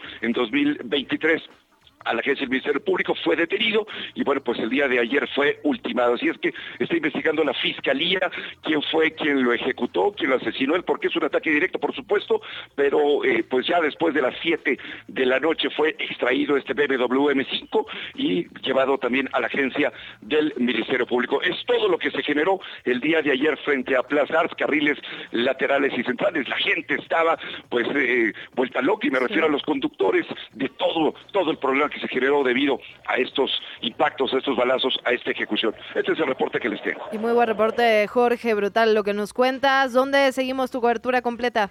Estamos en arroba EBR el Diablo 8 en, en X, o lo que era Twitter, y por supuesto en todas las redes sociales, ahí estamos, estamos en Milenio, en Telediario, en TV Azteca, ahí estamos a sus órdenes. Muchísimas gracias, Jorge Becerril. Un abrazo, buen día. Fuerte abrazo, éxito, gracias. 8.27, pausa, venimos. ¿Qué chilangos pasa? Regresamos. 8 con 32. Vamos a revisar cómo se mueven, si es que lo están haciendo las calles, con el oficial Diego Flores. Adelante y muchísimas gracias, oficial. Le escuchamos. Claro que sí, muy buenos días Luisa, Luciana, amigos del auditorio. Continuamos con la información vial. Lo más importante, recuerde que en la zona norte de la ciudad continúa bloqueo en el circuito interior con dirección hacia la zona poniente de la ciudad, a la altura de la calzada Misterios. Continúa la presencia de manifestantes en esta importante vía, por lo cual hay que evitar este punto, utilizar vías alternas, Avenida de los Insurgentes, la zona de Ferrocarril Hidalgo y por supuesto la zona del eje 3 norte. En la zona centro de la capital, ligeros contratiempos a lo largo del eje central Lázaro Cárdenas, a partir de Fray Servando con destino hacia la zona de la Avenida Juárez. Es complicado el avance en la Avenida Constituyentes a partir de la zona de anillo periférico con dirección hacia la zona de prolongación Paseo de la Reforma. Tome sus previsiones porque alrededor de las 10 horas se espera una concentración en José María Pino Suárez en el número 2 frente a la zona del Zócalo de la ciudad. Tómelo muy en cuenta. Y ya para finalizar, recuerde que no circulan los vehículos con engomado azul, terminación de placas 9 y 0, incluidos holograma 0 y doble 0, así como todos los vehículos con holograma 2 y los vehículos con holograma 1, terminación de placas par. Por el momento, reporte por parte del Centro de Orientación Vial, Secretaría de Seguridad Ciudadana. Muy buenos días. La entrevista. ¿Ya estás grabando? Bandita chilanga, acá nosotros siempre andamos de manteles largos y al tiro carnal. Por eso los invitamos a la segunda edición del festival Tacos Tacos, el taco chilango de la Ciudad de México. Tacos, El encuentro de 100 taquerías de nuestra capital. Los esperamos el sábado 24 de febrero en el Monumento a la Revolución a partir de las 11 horas. Para almorzar, comer y cenar.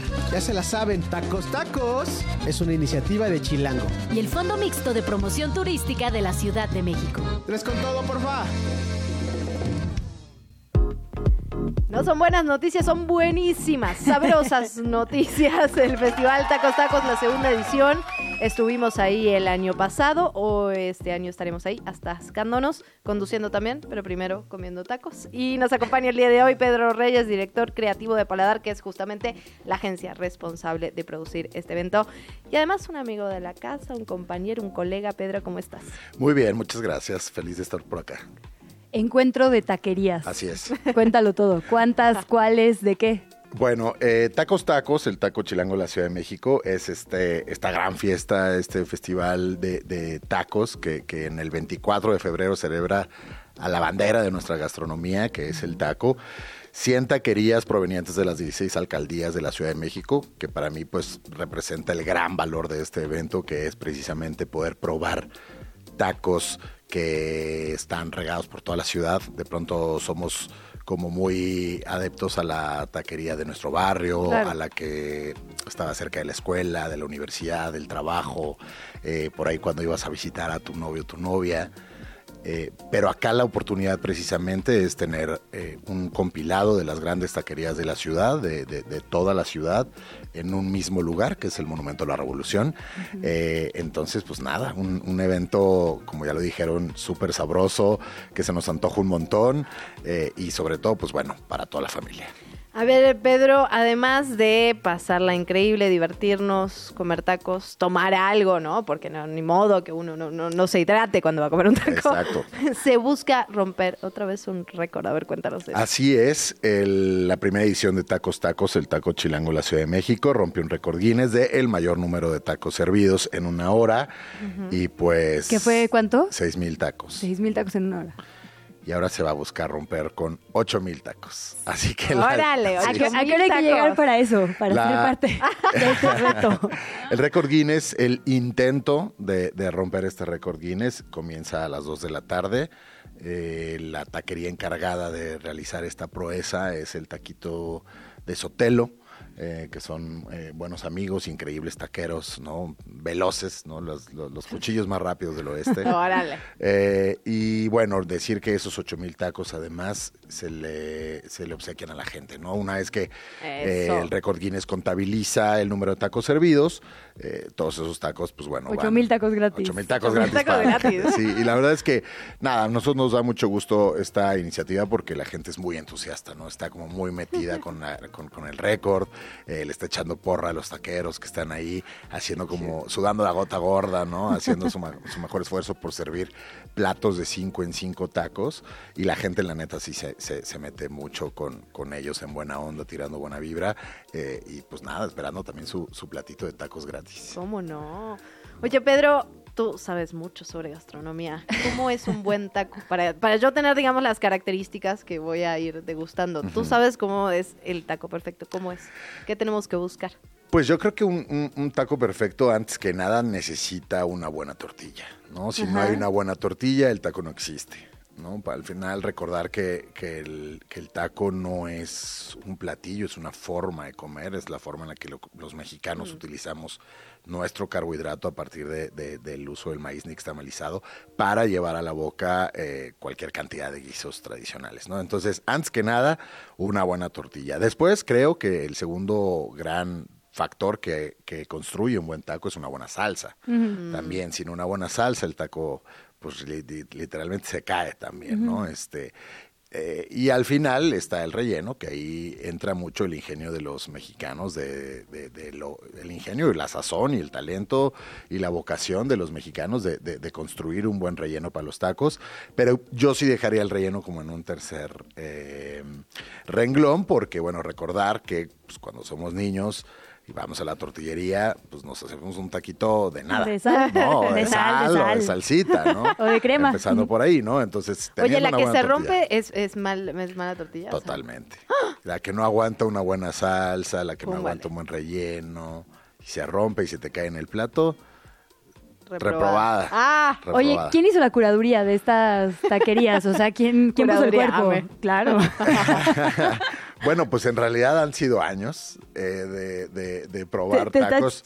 Lo hicimos. lo Ruborizando, así que... Así que Curador de tacos. te No, en realidad es un trabajo que hicimos eh, entre todo el equipo, porque no es fácil. También hay, hay taquerías que de pronto dicen, no, sabes que yo, yo no, no, no estoy interesado, o eh, no tengo la capacidad de salir al evento y, deja, y además atender mi changarro, ¿no? Recordar que pues también el- la prioridad es que el negocio esté abierto, a pesar de que Tacos Tacos representa una gran oportunidad de venta para las taquerías. Sí. Pero bueno, regresando a la pregunta, fue un, fue un trabajo que hicimos entre todo el equipo de Paladar y Chilango, eh, esta curaduría de taquerías, tratar de tener taquerías de todos lados, eh, grandes, chiquitas, eh, de- Todos de- precios, imagino. ¿no? todos precios, De- desde luego, todos tipos de taco, ¿no?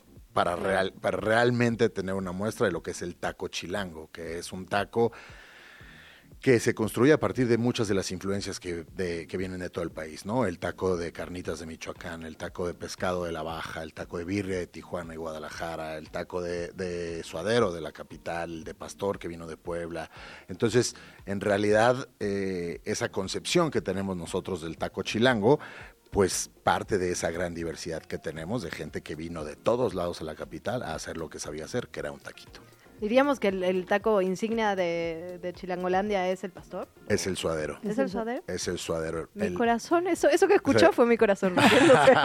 no, a ver, eh, sin duda la Ciudad de México es una ciudad de, de- de pastores, de, de tacos al pastor. Eh, tenemos posiblemente la mayor y mejor muestra de tacos al pastor del país. Sin embargo, no es un taco que vino de acá. No es un taco que llena- llega después de una migración de, de árabes, sirios, eh, judíos y libaneses, eh, la tradición del shawarma y demás, entra por Veracruz, se asienta en Puebla y después viene a Ciudad de México a confeccionarse como el taco de pastor que conocemos, que ya es con su piñita, Sí. al carbón, con cerdo, con el uso de cerdo. Pero el suadero sí es un taco que nació de la Ciudad de México para la Ciudad de México. Que también creo que a veces en Chilangolandia ya eh, vamos a la li- al libertinaje y no la libertad. Yo antes vivía en la Narvarte, no, y es muy famoso. Y me Oh. acuerdo, la taquería más llena era de una cosa que se llamaba taco de cochinada. El de, el de taco. Ah, Lo lo de la cochinada yo ahí sí. Y es o sea, el resto gusta, de lo pero- que quedó de todo el día y te lo sirven en tortilla. Ahí abajo requemado y Así es. La, fíjate que la, la Narvarte es una gran zona. gran zona de, acuerdo, tacos, por de eso lo digo. ¿Cómo se llama? Bueno, ya, ya, estaba haciendo publicidad. Ya Me salivando. voy a callar. Sí. Sí, la zona de las glorietas, en cada esquina, En o sea, es una cada zona Los de tacos de canasta, De los, costilla, tacos, los famosos. tacos Manolo, los tacos al pastor. eh, Los- Y estos los que se pusieron de un lado del otro. Toda la vida de canasta. ¿Cuánto costaban la primera vez que fuiste? Ah, Tacos joven, yo Así creo, de tu edad. yo creo que cinco pesos cada uno, yo creo. Yo, yo nueve. Pero ahora están en 25, entonces Ah, ahí sí. están nuestros es que años. Es un tacote 20 de canasta, Sí, sí, es un taco Es un bien reportado y además con ¿Y una salsa increíble. No, yo un poco más porque ya llegué Ah, más claro, tarde. llegaste Yo llegué, llegué más tarde, amigos. Tengan paciencia. Pues bueno, como ves, este, esto nos da para muchas conversaciones. Seguramente así estaremos mañana, porque además vamos a estar transmitiendo. Me encanta, ahí los paso a saludar, las paso a ver. Ahora Sí, cuéntanos horarios, todo. Ah. Sí. Sí, importantísimo. A ver, ah, se abren las puertas a las 12 del día. Eh, ahí pueden entrar toda la gente. Seguramente lleguen con anticipación porque la fila se pone buena. eh. Empieza toda la muestra de tacos. ah, se, se empieza a escuchar el de las planchas y las parrillas. Eh, a las 2 de la tarde comenzamos con el intento del récord Guinness de 2 a 3 de la tarde. De 3 a 5 vamos a hacer el concurso de dragones, que es saber quién puede comer más tacos en cierto... eh, Se pone muy divertido. Sí. Ya lo van a ver, ya lo van a ver. ¿De qué? ¿De 3 a 5? De tre- bueno, de- eh, en el escenario van a haber actividades todo el tiempo. Eh, el concurso de dragones, el anuncio de- del taco chilango, que es una dinámica que se hizo en redes sociales, en, la- en las redes Ajá. de Chilango. Eh, el anuncio de Record Guinness, se logró, no se logró. Un concurso de salsa, saber cuál es la salsa más picosa del recinto. Órale. Y a partir de ahí, música en vivo, eh, bandas, baile, cumbia, salsa. La verdad es que se va a poner muy lindo. Maravilloso. Pues Pedro, qué envidia, la verdad, ser quien hace esta curaduría y este evento. Te vemos por allá entonces. Mañana Pedro nos Reyes. vemos y nos escuchamos también. Claro que sí. Muchas gracias. La entrevista. ¿Ya estás grabando?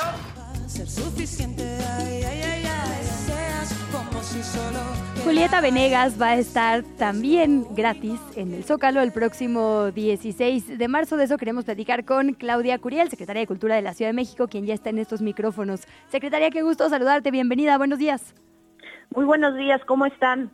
Muy bien, secretaria, contentas también de, de saludarte y preguntarte por este, este mm, concierto que se anuncia para el 16 de marzo, conciertazo, la verdad, en el Zócalo Capitalino, completamente gratuito.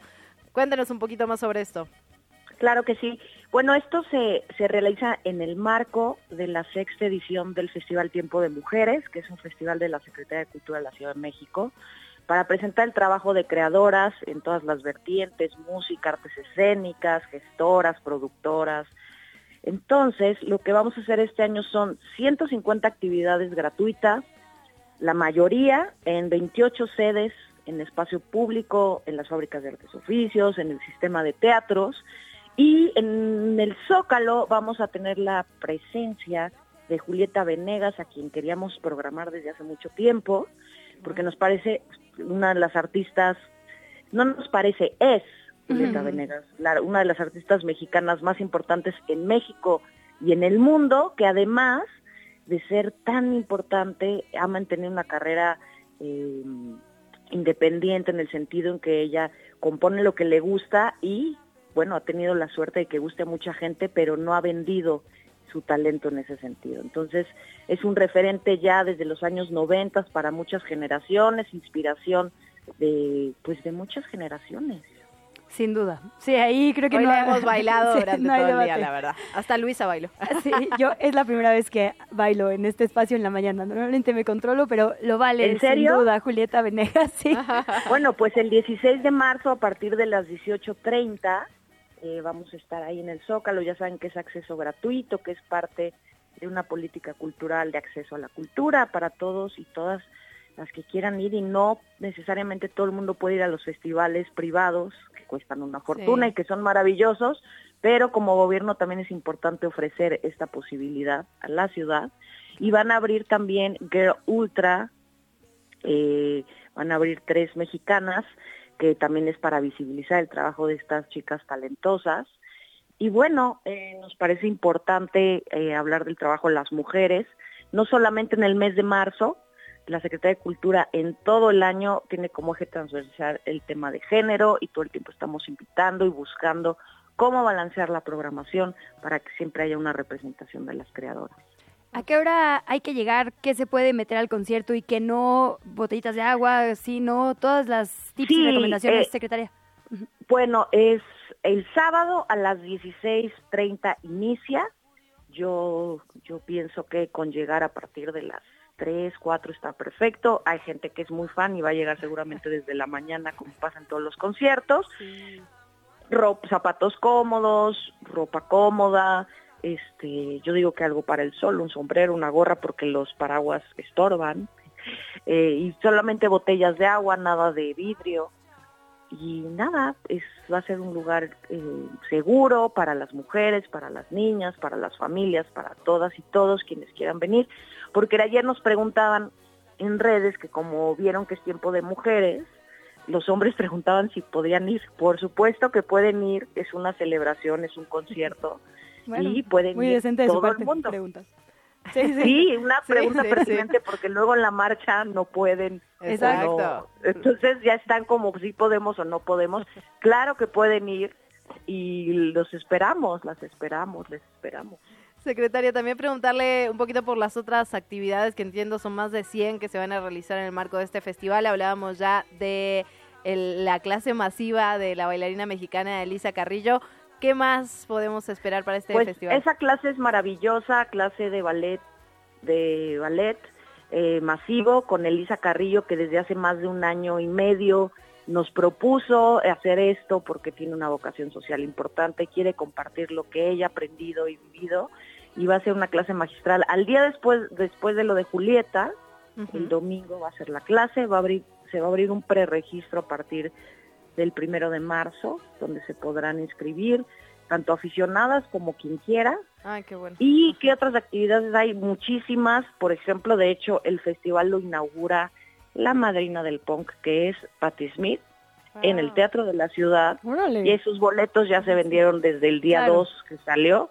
Pero inauguramos el Festival de Tiempo de Mujeres con Patti Smith, que viene a presentar un espectáculo muy este, experimental de poesía con Collective eh, Soundwalk, que es un colectivo maravilloso, interactivo y con muchos eh, con un ensamble de músicos, entre ellos dos mexicanos, que es Diego Espinosa, percusionista, Leo Heiblum, y entonces eso inaugura el festival en el Teatro de la Ciudad.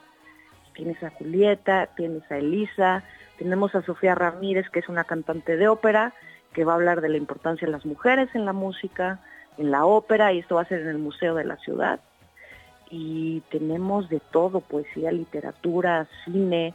En el Museo Archivo de la Fotografía va a haber una exposición sobre una fotoperiodista que se llama, se apellida Rizzi, y ese museo es de los más hermosos de la ciudad. Está justamente al lado del Templo Mayor y es sobre mujeres en la cárcel. Es una foto- fotoperiodista muy importante.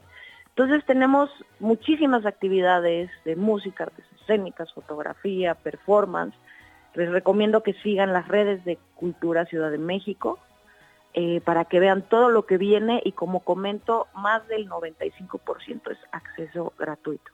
Buenísimo.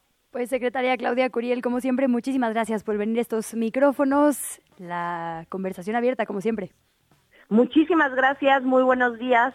Muy buenos días, secretaria. Ay, nos faltó preguntarle por Manu Chao. Ay, Manu Chao. Secretaria, sigue ahí. No. ¿verdad? Vámonos a deportes. Hablemos de deportes. Grand Slam en qué chilangos pasa.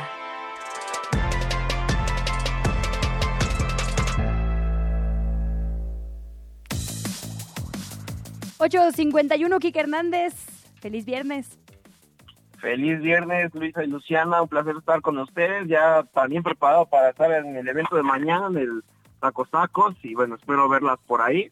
y bueno, les traigo toda la información deportiva que hay para este fin de semana. Eh, hoy rápidamente en la Europa League se dieron a conocer el sorteo de los octavos de final. Eh, el West Ham de Edson Álvarez, que es el único representante mexicano en este torneo, enfrentará al Friburgo. En otros partidos destacados está el Liverpool contra el Sparta Praga y el Karabakh que enfrenta al Leverkusen. Y bueno, ya hablando de, de los eventos que hay para este fin de semana en el fútbol, eh, pues bueno, abre la jornada, eh, Luciana, tu Necaxa, eh, que enfrenta al Pachuca. Es partido de alto riesgo para el Necaxa, que es uno de los dos equipos invictos. O para el Y bueno, y bueno, eh, así hablábamos de Chivas, ¿eh? que el favorito era el Guadalajara y mira, terminó ganando el Necaxa, así es que puede dar la sorpresa también ante el equipo de Pachuca.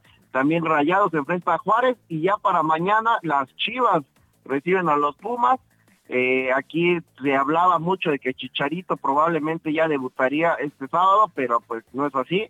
Eh, ya está trabajando al, al parejo de sus compañeros. Sin embargo, eh, pues bueno, todavía lo estarán guardando un poco para terminar bien su rehabilitación.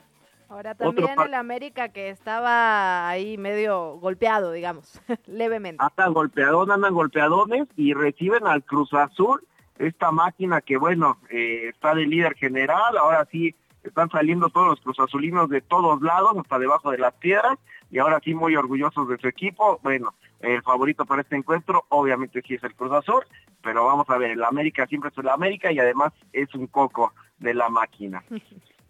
Oye, también tenemos para este fin de semana aquí en la Ciudad de México, les cuento rápidamente esto, eh, la UFC Ajá. se llevará a cabo en la Arena Ciudad de México, es un evento muy bueno, estará este Brandon Moreno eh, buscando la victoria y hay, eh, hay una cartelera bastante completa, la función empieza desde las 6 de la tarde, hay boletos que van desde los mil pesos hasta los 12 mil. Órale. También este fin de semana ya se termina lo que es el abierto de los cabos. eh, y bueno, ahí están eh, dos top eh, 10 del, del ATP World Ranking, que están es Alexander Zverev y eh, Tsitsipas. Y pues bueno, habrá que verlo. Después de este torneo, el lunes se pasan a Acapulco. Entonces, pues bueno, eh, ellos iban a tener una buena vida, ¿no? De los cabos, luego se van a Acapulco, chicas. Maravilloso, ya invítanos a hacer la cobertura. Así, Podemos aprender bueno, rapidísimo. ¿Perdón? Podemos aprender rapidísimo y hacer la cobertura desde Acapulco, claro. Sí, sí, sí, claro que sí, eso, eso estaría genial. Vamos a platicarlo y lo vamos checando mañana en Taco Tacos. Nosotros le avisamos, dice Quique. Sí, exacto, yo te llamo. exacto. Vamos, mañana tenemos una larga plática para ver cómo será la cobertura en Acapulco. Pues somos las mejores en dar apoyo moral en Ah, las sí. coberturas. Así que un abrazo, Kike. Nos vemos por lo pronto mañana y nos escuchamos a las 5. Exactamente, ahí estaremos a las 5 Valeria Marín y yo servidor. Y pues bueno, hablaremos de todo lo que, a profundidad de lo que espera este fin de semana en los deportes. Gracias, Quique. Te mandamos un abrazo grande y con esto llegamos al final de qué chilengos pasa en este viernes. Luisa Cantú, Maravilloso todo lo que hemos platicado el día de hoy. Nos vemos, a ver, nos vemos mañana en Tacos Tacos, de las 12 a que En adelante. todo arda. Sí. a, a que ganemos el concurso del más glotón, el récord. Guinness de tacos y nos acompañen en la transmisión de 3 a 4 que vamos a estar haciendo nosotras dos particularmente y de ahí nos vamos a la fil de minería. En efecto, a las 7 nos vemos por allá para platicar sobre Fortuito. Y pues, ya, pásela bien, sea feliz, es viernes. Muchísimas gracias por habernos acompañado. Se queda con Sopitas FM. Así es. Recuerde que nosotras estamos mudando nuestra transmisión. En YouTube estamos como siempre en la cuenta de chilango.com, pero en Facebook ahora estamos a través de Radio Chilango y nos puede volver a escuchar para revivir cualquiera de nuestras entrevistas, notas o informaciones en la plataforma de podcast o de música de su elección. Ahí estamos también. Así que con eso nos despedimos. Hasta el lunes. Llegamos al final de ¿Qué chilangos pasa? Recupera nuestra información en las redes sociales de Chilango. En el siguiente programa te esperamos con más información y entretenimiento. Nos escuchamos de 7 a 9. Amanece, sobrevive, infórmate y disfruta la ciudad con nosotras. Radio Chilango. Radio Chilango. 105.3 FM. La radio que...